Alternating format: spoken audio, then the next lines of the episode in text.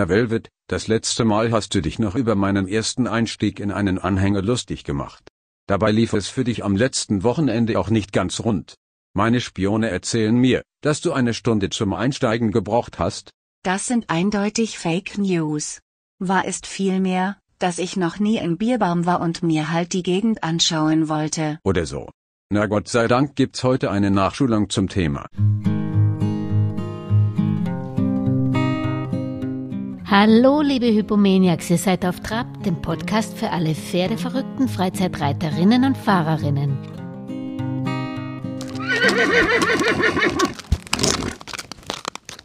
Da viele von uns mit ihren Pferden wieder viel unterwegs sind, zum Centered Ridings Springkurs, zum Turnier, zum Ausritt in ein schöneres Gelände, zum Trail und hoffentlich nicht zur Tierklinik, widmen wir uns, wie schon in der Folge vom 2. April, nochmals dem Thema Verladen, auch weil viele Wege in den Hänger führen, während unser damaliger auf Trabgast Verladeprofi Linda Weritz das Pferd in den Hänger führt und Knotenhalfter kategorisch ablehnt, weil zu einschneidend, schickt Horseman Frank Behrens-Janis aus dem Ruhrgebiet seine Verladekandidaten in den Hänger und trainiert mit Knotenhalfter. Lassen wir ihn am besten selbst zu Wort kommen. Eine Spezialität von Ihnen ist ja das Verladen. Haben Sie das Gefühl, dass eher der, das Pferd als Fluchttier mehr Angst hat oder der Besitzer vorm Fahren? Sowohl als auch. ähm, wobei Angst nicht nur das einzige Problem des Pferdes ist. Ja. Beim Fahren schon. Natürlich ist das Fahren mit einem Pferd schon eine etwas schwierige Sache, die auch ein bisschen Sensibilität erfordert. Und man hat natürlich Angst, man, man kennt ja auch die Geschichten, was unterwegs passieren kann. Mhm. Und gerade wenn Leute oder Menschen halt auch schon schlechte Erfahrungen gemacht haben, durch Unfälle und sowas, da ist also sehr viel Angst schon dabei. Mhm. Ähm, beim Pferd ist es im Grunde genommen eher eine, eine grundlegende Sache weil wir eben von einem Fluchttier, von einem mhm. Steppentier erwarten, in einen geschlossenen Raum zu gehen und sich da passiv bewegen zu lassen. Da spielen noch andere Faktoren als eine Rolle. Das ist nicht nur Angst. Mhm. Und wie kriegen Sie das weg? Und vor allen Dingen, woran erkennen Sie, dass das wirklich eine Angst oder ein Widerstand ist oder ob das Ungezogenheit ist oder einfach nur eine Unsicherheit? Das kriege ich raus, indem ich mit dem Pferd arbeite. Ich sehe ja schon, wie das Pferd auf den Hänger zugeht. Wie nimmt es den Hänger wahr? Ist es sehr unruhig? Wie ist der Gesichtsausdruck? Mhm. Angst bei Pferden lässt sich zum Beispiel wunderbar am Auge aberkennen. Äh, wie ist die Atmung? Wie, wie gibt sich das Pferd? Ungezogenheit, ja, die spiegelt sich meistens in dem Verhalten mir gegenüber. Ich sag mal so stoßen mit dem Kopf, rempeln mit der Schulter. Mhm. Ja, das ist meistens, dass die Pferde halt in dem Bereich da nicht so ausgebildet sind. Was aber meist ein grundlegendes Problem ist. Ja, an dem man äh, arbeiten muss vorher. Richtig. Mhm. Was sich jetzt nicht nur am Hänger zeigt. Das ist also, das muss man also ganz klar unterscheiden. Mhm. Und wie mache ich es dem Pferd vielleicht leichter, indem ich beim Hänger vielleicht auch bei der oder bei der Hängerauswahl ist, ist es wichtig, wie der Hänger beschaffen ist oder was ist da schwieriger und was ist vielleicht leichter fürs Pferd einzusteigen? Grundsätzlich sollte ein Hänger hell und freundlich sein. Mhm. Zum einen. Äh, man sollte je nach Pferd auch beachten, dass man eine vernünftige Höhe hat. Ja. Äh, dass die Pferde also nicht direkt beim Eintreten schon oder beim Einsteigen schon mit, mit, den, mit den Ohren um an die Kanten kommen. Dazu kommt, dass Pferde unterschiedlich, die, die reagieren unterschiedlich. Bei manchen ist die Rampe in Ordnung. Mhm. Andere, sagen wir, steigen zum Beispiel ohne Rampe viel, viel lieber und viel besser ein. Das muss man einfach so ein bisschen austesten im Training. Wer kann, wie gesagt, es gibt heute Hänger, wo ich beides machen kann wo ich beim Anhänger also die Rampe wegmachen kann als Flügeltür mhm. oder auch als Rampe. Ähm, das kann ich ja dann mal in Ruhe testen, worauf mein Pferd da reagiert. Ansonsten, wie gesagt, sollte er hell und freundlich sein. Er sollte luftig sein auf alle Fälle, na, dass also die Pferde da auch beim Fahren gute Luft bekommen. Mhm. Ähm, das ist das im Grunde, worauf zu, zu achten ist.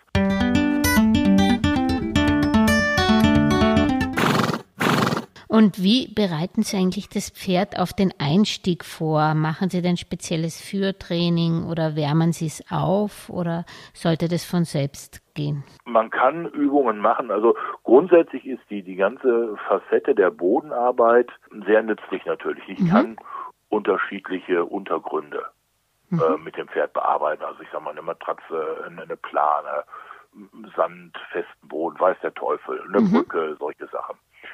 Ähm, dazu kommt dann zum Beispiel Engpässe zu üben. Die kann ich irgendwie demonstrieren. Da sage ich, dass ich äh, zwei Springstänger aufbaue, Stange drauf, Decke draufhänge und das dann an die Bande mache, mit einem Abstand von ein oder zwei Metern, je nachdem.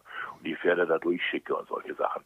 Das also, da kann man schon mal vorarbeiten. Später beim, beim Hänger an sich ist es für mich ganz wichtig, dass die Pferde Zeit bekommen. Ich bin kein Freund davon, der äh, auf den Hänger zugeht und die Pferde müssen direkt einsteigen. Mhm. Also ich halte es generell so, dass ich ähm, die Pferde in den Anhänger schicke. Dazu stehe ich im Grunde genommen in den Abteil, in dem das Pferd nicht rein soll. Ja? Sprich also, das wäre jetzt für normal, wenn wir mit einem Pferd fahren, auf der Fahrerseite. Ja. Und das Pferd würde auf die Beifahrerseite einsteigen. Und ich stehe dann da im Grunde, wo die Heckstange ist, wo die, wo die hintere Stange eingehangen mhm. wird, da würde ich stehen. Und dann lasse ich die Pferde erstmal da stehen oder auf der Rampe stehen oder davor stehen, dass die erstmal Ruhe bekommen und sich den Hänger anschauen können. Mhm. Pferde riechen fast so gut wie mhm. Hunde. Und das ist ein ganz wichtiger Punkt. Die Pferde müssen erstmal Zeit haben, den Hänger wahrzunehmen, abzuschnuppern, zu gucken. Mhm. Ja? Und dann fange ich wirklich ganz klein an, indem ich sage, pass mal auf, ich gebe dir ein Signal über den Stick zum Beispiel und ich möchte jetzt, dass du deine beiden Vorderfüße auf die Rampe setzt. Fertig. Und wenn er das macht, schicke ich das Pferd wieder zurück. Mhm. Und dann mache ich das wieder. Bis das ganz flüssig läuft. Und dann frage ich mal vielleicht nach dem zweiten Schritt. Na, das immer auch hier ist es immer wie auch in der anderen Arbeit, wenn das Pferd den ersten Schritt gut macht, kann ich zum zweiten gehen. Ja. Wenn ich da beim ersten Schritt schon Probleme habe, brauche ich den zweiten nicht anfangen. Ja. Und, und was machen Sie, wenn das Pferd zwar reingeht, aber sobald Sie die Stange hinten fixieren wollen, wieder rausläuft? Hm, das Problem liegt meistens früher schon. Ja, wo liegt das? Ähm, das liegt daran, dass die Pferde nicht entspannt im Anhänger sind. Mhm. Und ein, ein großes Problem, nicht nur beim Verladen, auch generell bei der Arbeit mit Pferden, ist, dass wir die Signale der Pferde nicht wahrnehmen. Ja. Wir gehen darüber hinweg. Wir sehen nicht, wenn unser Pferd unsicher ist. Wir sehen nicht, wenn unser Pferd Angst hat. Wir sehen nicht, wenn unser Pferd mit einer Situation überfordert ist. Wir machen einfach weiter. Mhm. Gerade auch wenn wir ältere Pferde haben. Ach, du weißt doch, was ich meine. Du weißt doch, was ich will. So, warum machst du das denn nicht? So nach dem Motto. Mhm. Ähm, vor allen Dingen auch, wenn man, wenn man, wenn man Pferd-Mensch-Kombination hat, die länger schon zusammen sind. Ja. Sie haben das wie so ein altes Ehepaar. äh, so, äh, na, äh, da wirklich jeden Tag hinzugehen und zu gucken, in welcher Situation ist mein Pferd heute. Mhm. Ich bin ja auch nicht jeden Tag gleich. Ja. Gibt mal Tage, da bin ich schlecht drauf, da bin ich gut drauf, dann habe ich vielleicht was, was mich belastet, was der Teufel. Und bei Pferden ist es ähnlich. Na, auch die haben nicht jeden Tag einen guten Tag. Mhm. Na, da ist vielleicht auch viel Wind zum Beispiel, das spielt eine Rolle, dass die Pferde abgelenkt sind, dass sie unsicher sind und und und. So, und wenn das Pferd nicht in dem Anhänger stehen bleibt oder Stress bekommt bei der Stange, dann ist der erste Punkt, dass ich dem Pferd lernen muss, dass es sich im Anhänger entspannt. Ja. Weil das, das Wehren gegen die Stange ist ja im Grunde genommen schon, dass ich vorher Mist gebaut habe und das Pferd merkt, schade, ich komme ja nicht mehr raus. Mhm. Und dann wird stressig. Und Aber dann will es ja schon nicht im Hänger bleiben. Ja, und wie, wie macht man das den Stress abbauen, indem man das vorher öfters im Hänger füttert oder was macht man? Ist, nein, füttern bloß nicht. äh, Futter beim Verladetraining, auch da lehne ich es grundsätzlich ab. Ja. Ähm, aus einem ganz einfachen Grund, wenn ich eine, eine Kolik habe, eine, eine, ich sag mal, das Pferd ist aufgrund medizinischer Indikationen sediert mhm. oder wie auch immer, dann kann ich mit Futter nicht arbeiten. Der Klinikbesuch ist für mich der, der wichtigste und der ausschlaggebendste Grund für das Anhängertraining. Ja. Weil Sie können auf alles verzichten, auf jeden Kurs, auf jedes Turnier, auf jeden Ausritt, weiß der Teufel was. Aber wenn Ihr Pferd krank ist und es muss in die Klinik und dabei entscheiden Sekunden oder Minuten über das Wohl des Pferdes und Sie stehen vor dem Anhänger und das Pferd steigt nicht ein, das ist Mist. Mhm. Deswegen kein Futter. Ja, nicht nur kein Futter, deswegen auch vor allen Dingen das Training. Ne? Und Futter, wie gesagt, nützt mir nichts, wenn das Pferd eine Kolik hat, kann ich mit Futter nicht arbeiten. Und auch ganz ehrlich, habe ich auch die Erfahrung gemacht, selbst wenn man vorne Futter reinlegt, die sind ja clever, die rennen rein, die holen sich einen Happen und rennen wieder raus und fressen draußen. Wir müssen ja bitte nicht meinen, dass wir unsere Pferde äh, überlisten können. Die sind ja nicht dumm. Wie kriegen Sie dann das Vertrauen? Gehen Sie selber an den Hänger und bleiben da eine Weile stehen oder was machen Sie dann? Ein Pferd wird Ihnen nicht vertrauen, wenn es das Gefühl hat, dass Sie von dem, was Sie tun, keine Ahnung haben. Das ist so diese typische, ich sag mal so die typische Abfolge eines Verladens. Irgendwie ist ja ähm, Hafer, Möhren, Gerte, äh, Longen, Besen, Trecker. Na, das ist ja so, ne, wenn man das so beobachtet, das ist ja immer so die Pyramide des Verladens, nenne ich das immer. So, zeigt mir mal eins, es wird immer mehr Druck gemacht. Mhm. Ja? So, ähm, dazu kommt dann immer, wie gesagt, ich will den Menschen gar nichts Böses unterstellen, die haben damit sicher gute, gute Intentionen. Gib mal her, ich mach das mal eben. So, äh, gib mir mal eben, ich, ach komm, ich bring den mal eben auf den Hänger. Kann funktionieren, meistens funktioniert es nicht. Das Pferd ist hinterher schlechter, als es vorher war oder noch mehr durcheinander. Das bringt alles nicht. Wichtig ist, das Pferd muss lernen, dass ich von dem, was ich tue, eine Ahnung habe. Das heißt, ich bleibe bei einem System. Ich kann natürlich Zwischenschritte einbauen. Ein Beispiel, ich habe ein Pferd gehabt vor einigen Jahren, ähm, mit reinschicken war da gar nichts. Der, der, ging auf die Rampe, aber der ging keinen Meter weiter, da war nichts zu löten. Ähm, das heißt, ich habe also dann den ganzen Anhänger leer gemacht, mhm. alles ausgebaut, Frontstange, Heckstange, Mittel, alles, alles raus, Trennwand und habe den erstmal nur da reingeführt. Damit er erstmal aber merkt, da kann ich rein, das ist okay. So, jetzt habe ich dazu einen, einen, sehr großen Anhänger, das ist also sehr angenehm für die Pferde. So, und ähm, dann habe ich später stückweise das Interieur wieder eingebaut. Hm. Erst nur die Mittelstange, dann die eine Trennwand, dann die andere Trennwand. Und so nach und nach und habe den immer wieder da rein, dann auch da rein geschickt und alles. Und irgendwann war das gut. Dann war das, war die Inneneinrüstung, war das ganze Interieur war drin und das Pferd ging in den Anhänger.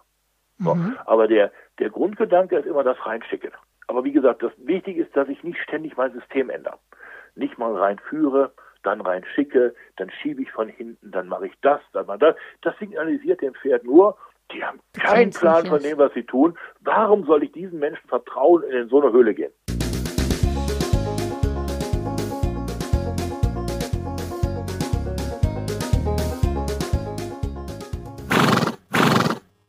Das ist aber ein wichtiger Hinweis, den man oft nicht selbst befolgt. Also nur wenn jetzt, so wie den einen Fall, den Sie geschildert haben, wenn man merkt, dieser Plan funktioniert wirklich nicht, dann nimmt man einen anderen, sonst bleibt man bei dem Plan und wiederholt Richtig. ihn halt verschiedenen Richtig. Tagen, bis, bis er funktioniert. Und da ist das Schicken eigentlich Plan A, weil, weil, weil, man's, weil, weil es wahrscheinlich einfacher ist, ein Pferd so alleine auch zu verladen oder warum ist das für Sie Plan A? Ähm, ja, ja, ja. Mhm. Ähm, ja, für mich hat es mehrere Gründe. Zum einen, wie gesagt, ich kann meine Pferde alleine verladen. Ja.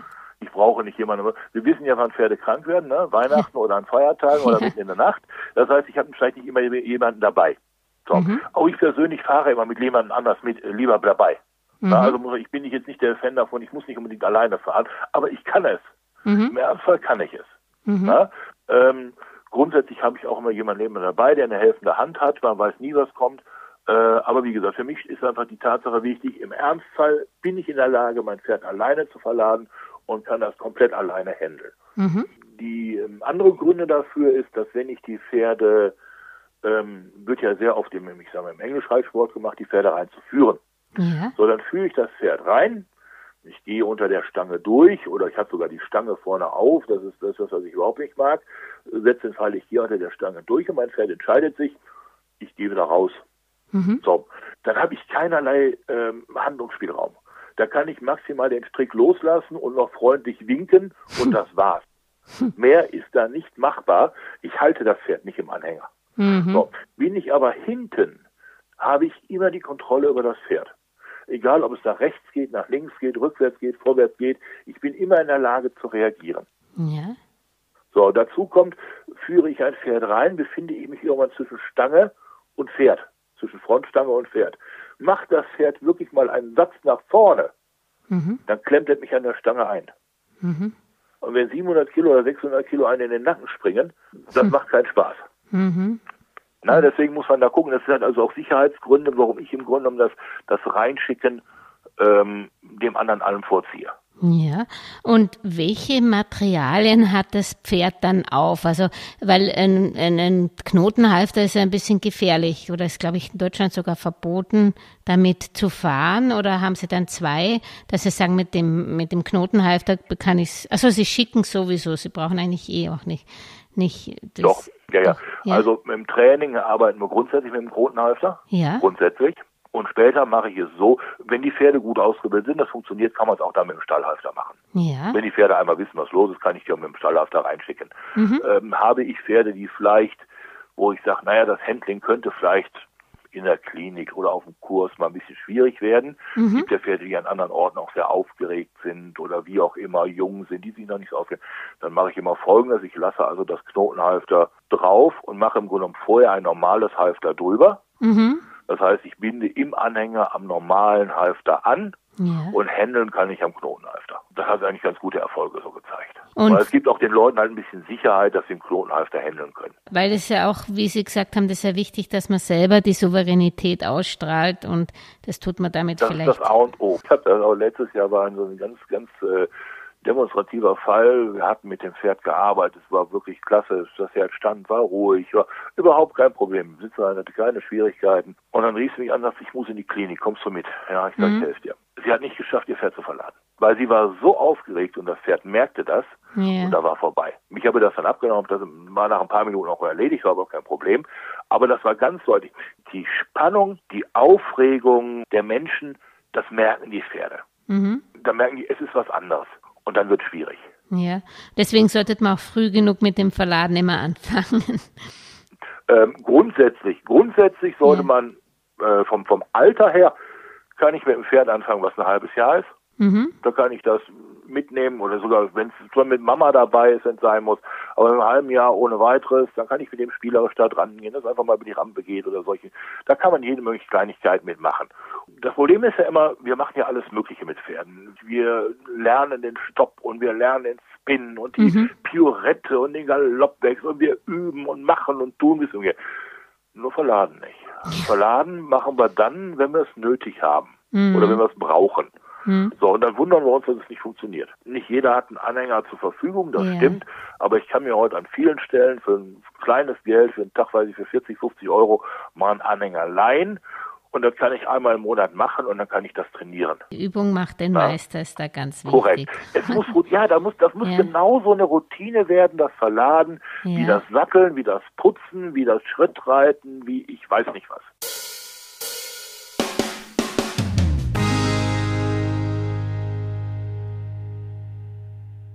Was machen Sie, wenn das Pferd panikt im Hänger und gegen die Wand klopft und, und sich umdreht und solche Dinge? Auch da muss ich ganz einfach sagen, da habe ich vorher schon Mist gebaut, wenn es soweit ist. Mhm. Okay, ja. ja. Es geht immer, wie gesagt, wenn das Pferd nicht entspannt ist. Natürlich kann sich ein Pferd immer mal erschrecken. Das war so der typische Fall, Autobahn, LKW fährt hinten dicht auf ja. oder hupt sogar. Kein Thema. Na, kann sich jedes Pferd äh, richtig erschrecken, kann richtig da hinten. In dem Moment, wo ich, wo ich mit dem Pferd fahre, habe ich sowieso kaum Einwirkungsmöglichkeiten. Ich bin deswegen immer ein großer Freund von Kameras im Anhänger, mhm. dass ich sehe, was ist jetzt los. Ist wirklich ein Moment, wo ich eingreifen muss, wo ich vielleicht von der Autobahn runter muss, wo ich dem Pferd helfen muss, oder ist es einfach was, wo ich sage, beruhigt sich gleich wieder. Mhm. Und ansonsten, wenn mir das schon beim Verladen passiert, dass das Pferd ging, dann ist irgendwas schief, dann ist was noch nicht in Ordnung das kann so weit gehen, dass ich sage, man muss, man muss mal einen anderen Anhänger ausprobieren. Mhm. Es gibt mittlerweile Anhänger, wo die Pferde gegen die Fahrtrichtung fahren. Ja, das soll sogar also mit besser Kopf nach sein. hinten gucken. Mhm. Ist für viele Pferde ganz toll. Mhm. So, oder wir hatten jetzt vor, vor zwei Jahren einen Fall, da haben wir mit einer Stute gearbeitet, ging auf den Hänger, war auch so weit ruhig, stand auch alles gut. Und die sagte, die Besitzerin, die hat beim Fahren wahnsinnig Probleme. Jetzt musste die auf den Stall wechseln und dann habe ich den ähm, Leuten dann halt gesagt, ich sage, wir machen folgendes. Ihr nehmt ein, ein professionelles Transportunternehmen mit einem ähm, Zweiertransporter. Mhm. Die jetzt momentan recht viel aufkommen, irgendwie so ein Sprinter da drunter und dann halt diese Kabine für zwei Pferde hinten drauf. Ich sage, die sind für solche Pferde wirklich gut. Die Pferde können da hinten auch mal hektisch werden, aber es passiert nichts. Mhm. Und sie stehen gegen die Fahrtrichtung, was für viele eben angenehmer ist. Äh, war auch vollkommen richtig die Entscheidung. Das Pferd kam also völlig nass vom Hänger oder vom Transporter runter. Ähm, ich bin hinterhergefahren, also die, die Fahrerin sagte nur, die hat richtig da hinten rumgetobt. Äh, man hat es von außen nicht gesehen. Diese liegen dann sehr gut, die sind halt wesentlich stabiler als so ein Anhänger. Weil wenn Sie da hinten ein Pferd drin haben und Sie sind auf der Autobahn und das Pferd fängt da hinten an zu randalieren, ja. das ist ja auch nicht nur, nicht nur für das Pferd eine Gefahr, sondern für Sie als Fahrer und für alle Mitfahrenden auf der Autobahn auch. Und fahren ja. Sie da eigentlich auf der Autobahn mit geschlossener Plane und Klappe oder was ist da Ihre Devise? Ähm, auch das hängt vom Pferd ab. Mhm. Es gibt Pferde, die äh, gucken sich gerne um. Ja, die gucken halt mal gerne nach hinten. Wenn ich denen das hinten zumachen würde, wäre vielleicht für die nachteiliger, als wenn ich es offen lasse. Mhm. Wenn man natürlich jetzt, jetzt gerade Katze und junge Hunde regnet, dann würde ich es wahrscheinlich eher hinten zumachen. Ne? Oder wenn es sehr kalt ist zum Beispiel. Ja. Da muss man halt schauen. Und dann ist auch mal gucken, wie, wie ist die Belüftung zum Beispiel des Hängers. Ja. Mhm. Na, wenn ich jetzt im Sommer fahre, äh, es ist heiß äh, und ich mache da hinten noch zu, dann ist das Pony wahrscheinlich gar, wenn ich irgendwo ankomme. Das ist dann auch nicht so sinnvoll. Damit mache ich den Pferden auch nicht angenehmer. Ja, noch eine Frage, wenn das Pferd beim Rausgehen gegen die äh, Stange drückt oder halt nicht, nicht langsam vom, vom, von der Rampe runtergeht. Was, was können Sie da empfehlen an Übungen? Zum einen muss man einfach sagen, dass die Pferde, ich Pferde, wenn ich jetzt gefahren bin und ich komme irgendwo an, sie grundsätzlich erstmal etwas auf dem Anhänger stehen lasse. Mhm. Also ich komme nirgendwo an und lade sofort ab, weil ich möchte nicht, dass das Pferd das Anhalten des, des Gespanns mit dem Ausladen verbindet. Ja. Weil dadurch kommen sie zu solchen Problemen, dass sie im Stau stehen und das Pferd sagt, super, wir stehen, ich komme runter. So, und dann geht dahin die Randale los. Na, das möchte ich nicht. Das heißt, die Pferde müssen erstmal ruhig stehen bleiben. So, wenn ich so ein Pferd habe, auch das kann ich vorher trainieren. Mhm. Auch da ist es ja meistens ein, ich sage das nur so ein Schnellkochtopf. Ja, das Pferd kocht die ganze Zeit schon während der Fahrt und das entlädt sich dann, äh, der ganze Druck entlädt sich, wenn das Pferd dann endlich raus kann. Das heißt, das ist vorher schon nicht entspannt gewesen. Ja, da ist vorher schon, da habe ich vorher schon was übersehen. Mhm. Ja, natürlich kann es sein, dass Pferde sich während der Fahrt etwas aufregen, ohne weiteres, aber deswegen lasse ich sie stehen, dass sie wieder zur Ruhe kommen na, ich kann ja vorne die Tür aufmachen, ich kann mit dem Pferd sprechen, ich kann, Sie können es ja sehen, es ist okay, dass ich dann dabei bin, aber ich lade es eben nicht direkt ab. Und wenn es sich ruhig hat, kann ich es auch abladen. Und dann entfällt meistens das Runterrennen.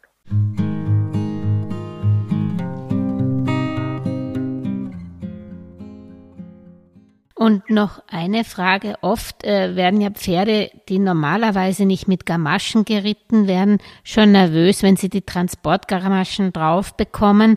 Lassen Sie sowas dann weg oder mm, ist es wichtig? Grundsätzlich bin ich überhaupt kein Freund von Transportgamaschen, mhm. weil die meisten Transportgamaschen gehen über das Kapal bzw. über das Schwunggelenk. Ja. So, und ich behindere ein Fluchttier in seinem Bewegungsapparat. Mhm. Das ist schon mal Stress für die Ponys. Dann muss es noch auf den Hänger. Das ist dann die Krönung des Ganzen, sage ich mal. Ja. So, wenn ein Pferd vernünftig steht, also ich empfehle den Menschen oder den, den Kunden immer, das drauf zu machen, was das Pferd vom Reiten her kennt. So, also von mir aus kann ich es bandagieren oder ich mache eine Hufglocke drauf noch oder ich mache diese Hartschalen-Sachen dran oder wie auch immer. Mhm. Neoprenboots. Das, was das Pferd kennt. Und auch nur an die Beine, wo es das Pferd kennt. Wenn das Pferd noch nie hinten Gamaschen dran gehabt hat, dann fange ich damit nicht beim Verladen an. Mhm. Aber dann ist schon mal Stress, dann ist schon mal äh, das erste schon mal im Eimer. Das Problem ist ja meistens, wenn die Pferde Eisen haben, dass sie sich halt verletzen. Bei ja. Barhufpferden ist das sowieso sehr selten. Mhm. Mhm. So, äh, dazu kommt, dass diese Transportermaschen oftmals auch noch rutschen. Ja. Dann hängen die unter den Hufen, dann stehen die mit dem anderen Huf da drauf.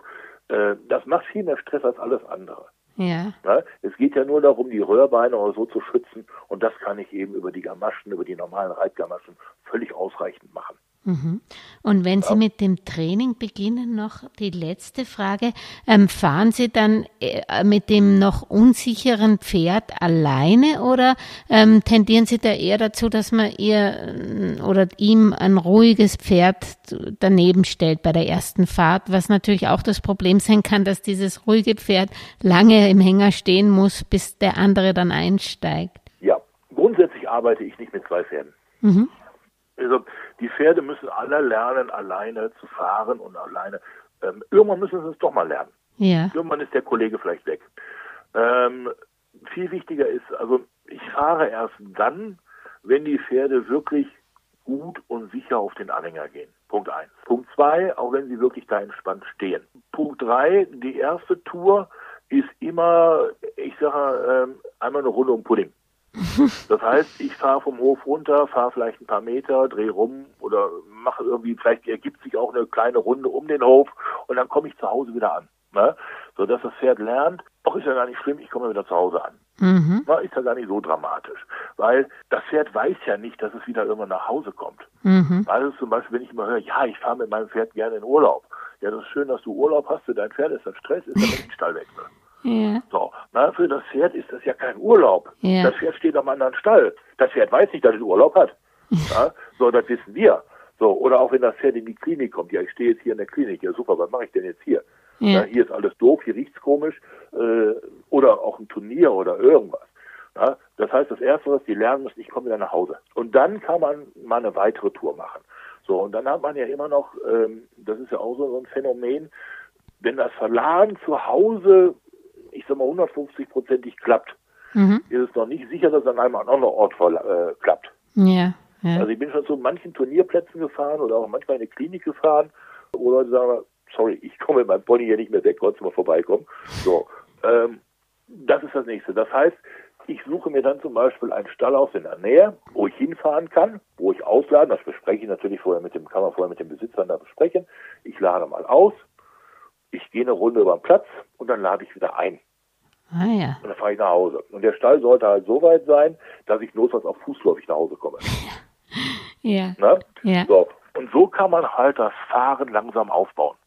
Verstehe, ja. Da ist auch nicht unbedingt dem Pferd geholfen, wenn ich sage, oh, ich fahre mit dem Hänger bis in den Stall hinein, weil, weil er das ja dann nicht die Möglichkeit auch hat, äh, wo er ankommt und wieder zurück muss. Wie in den Stall rein? Ja, dass ich sage, okay, ich fahre mit dem Hänger zum Üben in, in den, in den Paddock rum, rein oder, oder in, in, den, in den Auslauf rein, den er kennt, äh, weil wenn ich ihm die Möglichkeit gebe, die hat er ja dann nicht beim Rückfahren. Also das, das ist wahrscheinlich dann das auch. Das ist richtig. Mhm. Äh, es sollte, ich habe ja gesagt, Pferde sind Gewohnheitstiere. Ja. ja. Das heißt, man sollte sich schon einen Ort in der, ähm, im Stall aussuchen. Ja. Macht man ja, äh, oder hat man ja, wo man sagt, so, hier wird verladen. Ja. ja. Und dann versuche ich auch, also ich gehe zum Beispiel mit Pferden, wo ich, ähm, oder wo die, ich unterhalte mich ja vorher mit den Besitzern und äh, das war jetzt vor, vor ein oder zwei Jahren zum Beispiel so ganz äh, eins. Die sagten, ja, wir haben jetzt ein Pferd gekauft, das haben wir aus Süddeutschland abgeholt und das ist uns beim Abholen schon dreimal über eine vielbefahrene Straße abgehauen. Hm. So. Ja, äh, damit stelle ich mich nicht auf den Hof. Damit gehe ich in eine Reithalle oder in einen Roundpen. Mhm. Na, dass ich ein sicheres Areal habe, wenn das Pferd wirklich äh, sich losreißt oder wirklich äh, äh, versucht, da wegzukommen, dass es zumindest mir und dem Pferd nichts passieren kann. Mhm. Na? So, ähm, dann kann man auch später dazu übergehen und gucken, ähm, wo kann ich hier draußen vernünftig verladen. Mhm. Wenn das, wenn das geht. Zum Beispiel habe ich zum Training gerne auch immer einen, einen, einen weicheren Untergrund. Ja.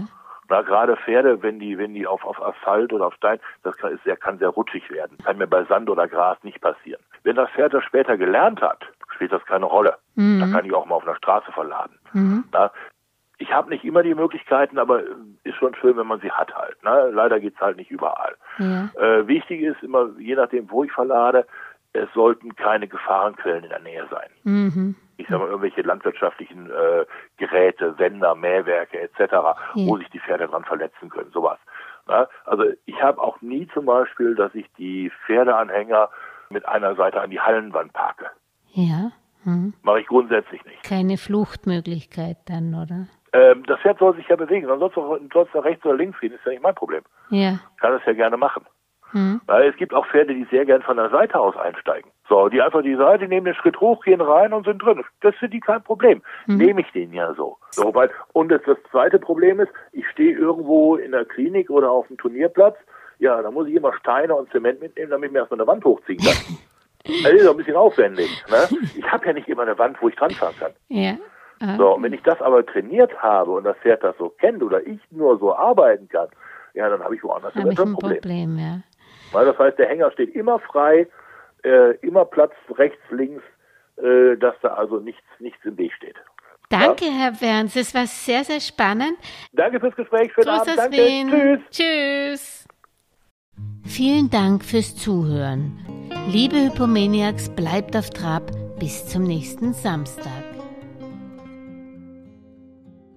Und wenn ihr das unentgeltliche Podcast-Projekt auf Trab unentgeltlich unterstützen wollt, dann abonniert doch bitte auf Trab auf der Podcast-Plattform eurer Wahl, auf Spotify und oder auf YouTube und gibt uns Sternchen oder Daumen nach oben auf Apple Podcast, YouTube oder Spotify. Danke dafür, sagen die Welchis und Julia Kistner.